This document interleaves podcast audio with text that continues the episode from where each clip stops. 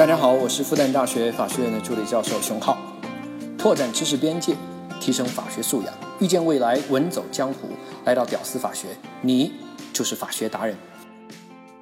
你好，欢迎来到屌丝法学，我是龙志新。大概是从中学时代开始吧，我们就在各种场合被教育要有独立思考能力啊，对权威不能迷信啊，要有批判性思维啊等等之类的话。我相信你也被这样教育过。中学那会儿啊，我就想，这独立思考能力啊，我知道，就是要多琢磨呗，别人说什么别啥都信的意思。但是这批判性思维是啥意思？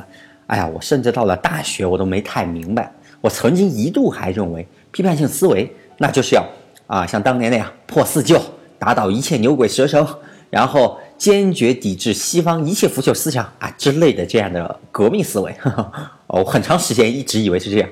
后来才知道，完全不是那回事儿。现在想想啊，这些被教育界教育了 N 次的这些鸡汤话，应该算是 top ten 之一吧。那其实呢，这话我觉得有点不负责任。你要整天教育孩子们要这要那的，那你既然要教育要引导，你就应该好好引导嘛。你说孩子们要有独立思考能力，要有批判性思维。按照我现在的我的理解的话，这是做什么，也就是 what。但是呢，还有两个东西其实比 what 更重要，一个就是 how 怎么做，怎么开始；另外一个呢就是 why 为什么要这样做。那这就是传说中的黄金圈法则喽。why 我们为什么要有独立思考和批判精神呢？这个好理解啊，容易被思想控制嘛，被利用啊，成为傀儡啊，成为被收割的小麦啊，等等一大堆。why 不是咱们今天的重点，咱们今天重点是。How 怎么开始？万事开头难，一个良好的开始非常的重要。那如今的社会呢？每天进入我们感官的信息啊，那是千千万，每条信息我们都要独立思考能力的话，我靠，没那精力。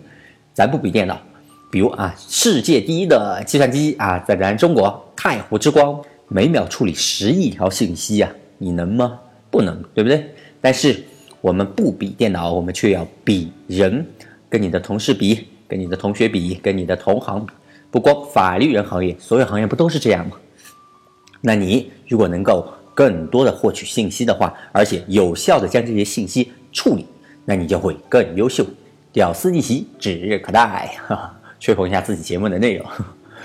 言归正传啊，继续说信息处理的事儿。独立思考能力和批判性思维呢，其实是一种信息处理的能力，但是呢，我们从小就被要求要这样。怎么开始？好像不知道。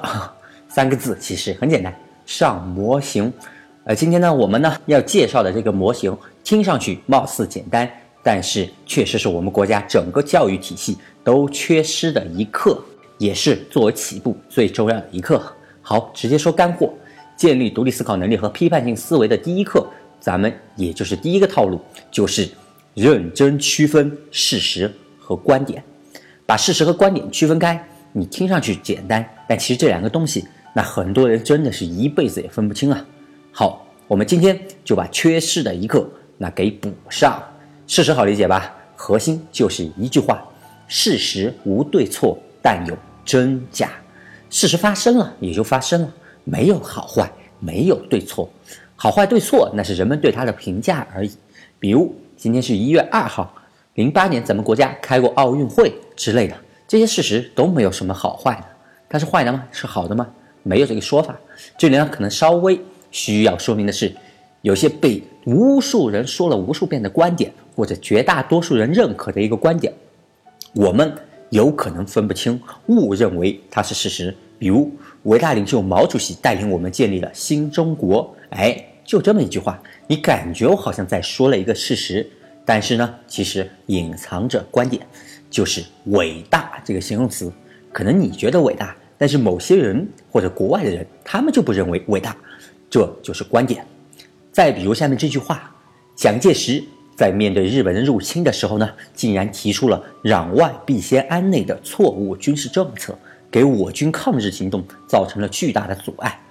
好，蒋介石提出军事政策，这个是事实，但是呢？是否正确，就是一个观点，你不能说他错误，对不对？事实没有对错，你说它错误，其实这是你的观点，对于我军来说是错误的，但是对于国军内部上下，可能他们认为是正确的。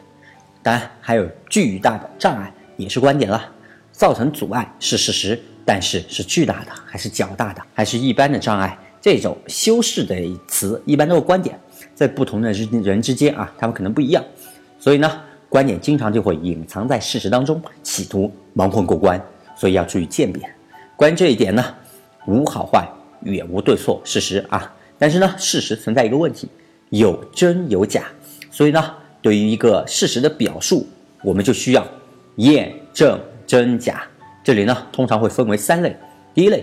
显而易见的、可验证的一个事实，比如呢，中国有五十六个民族，那北京是中国的首都等等，这些信息显而易见，你都知道，不用说的，其实不需要验证。当然，如果你真的想去验证的话，也很容易能验证得到。当然，因为每个人认知圈的不同，有些显而易见的这些可验证的事实啊，在范围上它是有大小的。比如呢，它在某个圈子里面，它可能是显而易见的知识。但是呢，圈子外面的你可能就没那么显而易见。比如我说啊，拉斐尔比达芬奇和米开朗基罗年纪都要小，哎，没那么对于你来讲可能没那么显而易见吧。再比如我说爱因斯坦智能方程式 E 等于 mc 方，再比如我说民法总则将一般诉讼时效从两年改为三年等等，它可能只在某个圈子里面它是显而易见的，圈外的话可能就没那么明显。好，我们来说第二类，它叫不明显，但是是可验证的。有些事情呢，那就很有意思了，一般人呢都不知道的，但是你是可以去验证的。比如我说啊，二零二八年奥运会举办城市是巴黎。再比如，郭小四具体身高是一点四五米，这些信息你可能不知道的，但跟刚才那个实际上有点重复啊。想验证的话。哎，你很容易，你也能验证得到，上网一搜就知道了嘛，对不对？那其实呢，一般人都不太会拿这些事情来撒谎，因为很容易验证嘛。然后呢，你一搜，你就会发现啊，原来二四年奥运会的举办城市才是巴黎，二八年那是洛杉矶啊。再一搜郭小四，哎呀，原来人家没那么矮了，网上那些都是黑人家的，其实人家啊有一米五四，不是一米四五。好，最后一轮呢，就是。不显然，而且没办法验证。比如呢，我跟你说，我所在的省份第一个中美合资企业的股东出资人权益纠纷的主办律师就是我啦。哈哈，这个命题就不够显然，你也没办法去验证，你上网搜你都搜不到。那你呢，只能根据这个人的背景啊、过往经历啊，来猜测一个真伪，没办法验证嘛，实在是。但是呢，依然还是要保持一个。这个事实是一个待验证的形态。好，事实就说这么多。说后面的重点啊，前面我们说过，事实无对错，但是有真假。现在来说观点，观点就不存在一个真假的一个验证的问题。但是呢，观点是否有对有错这个情况就没那么简单，得分情况来看。那我们今天呢讨论的观点，可能比大家正常理解的观点范围要大一些，主要是多了一个。感官体验和价值偏好，感官体验呢好理解，比如今年昆明夏天二十九度哦，我觉得好热啊。可能呢你就觉得夏天二十九度很凉爽的好吗？那二十九度呢就是一个事实，但是呢不同的人他们的感官体验是不一样的。OK，另外一类呢是价值偏好，比如我说我就觉得希拉里特别的装，阴险、虚伪、城府。不择手段等等，这些政坛上所有的坏毛病，我觉得希拉里身上都有。而我就觉得川普啊是一个特别可爱一老头，那么大年纪了还到处活蹦乱跳的，嗯，我就蛮喜欢他的。哎，这番评述就是我的一个价值偏好。那有的朋友呢就觉得特别不喜欢川普，价值偏好而已了，没有好坏，没有对错。当然呢，网上还有一些更出名的二元对立的这样一个偏好。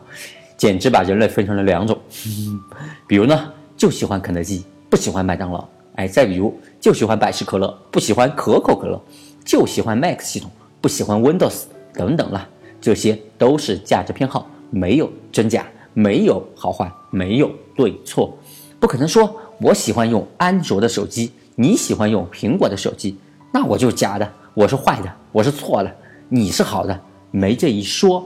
价值偏好不存在真伪、好坏和对错的情况，但是有例外。少数极端的情况下呢，我们就要认为这些人他们的价值偏好是错的，是坏的，然后要尽量的引导他们。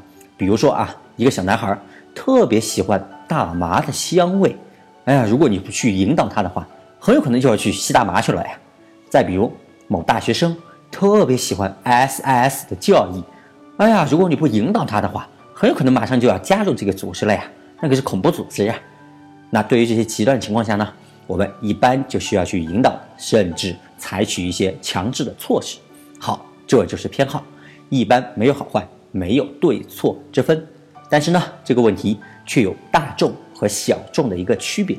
比如呢，我之前有个女同学，她就喜欢 BL、耽美之类的漫画。大家知道是什么玩意儿吗？可能有朋友不知道啊，就是两个绝色美男之间的爱恋为题材的漫画。注意哦，是绝色美男哦。所以呢，在他的眼中，我这样的基本上也就是中年油腻猥琐男。虽然人家是小众，不是主流，但是呢，我们也不能说人家是假的，人家是坏的，是错的，对吧？人价值偏好而已啦。其实呢，这里很容易形成大众对小众的一个强制，比如多少年了，上千年了吧，同性恋那就是小众啊，那大众就不允许他们在一起，法律要禁止，舆论要歧视。再比如喜欢看超级血腥暴力电影的人是小众吧，那我们国家呢就是要禁止供应，所以呢，大众不喜欢的小众你也别看啦，要看的话自己去非法渠道去获取去。哈哈，那这个呢，就是大众欺负小众，当然这是另外一类比较大的一个话题，以后我们再讨论。当然也有反过来的一个情况，就是为了保护小众，禁止大众的一个权利。比如呢，未成年人相对于成年人是小众吧？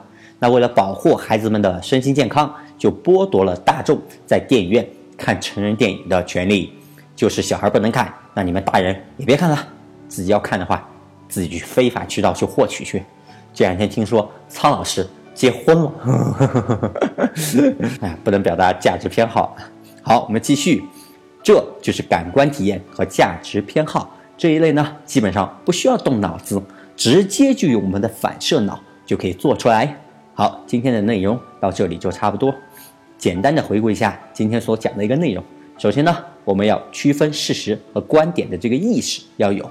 事实呢，主要的特征是无对错。无好坏，但事实呢有真假，需要去验证。而关于是否需要验证这个事情呢，又分为三类：第一类呢是显然可验证的；第二类呢是不显然但可以验证的；第三类就是既不显然也没办法验证。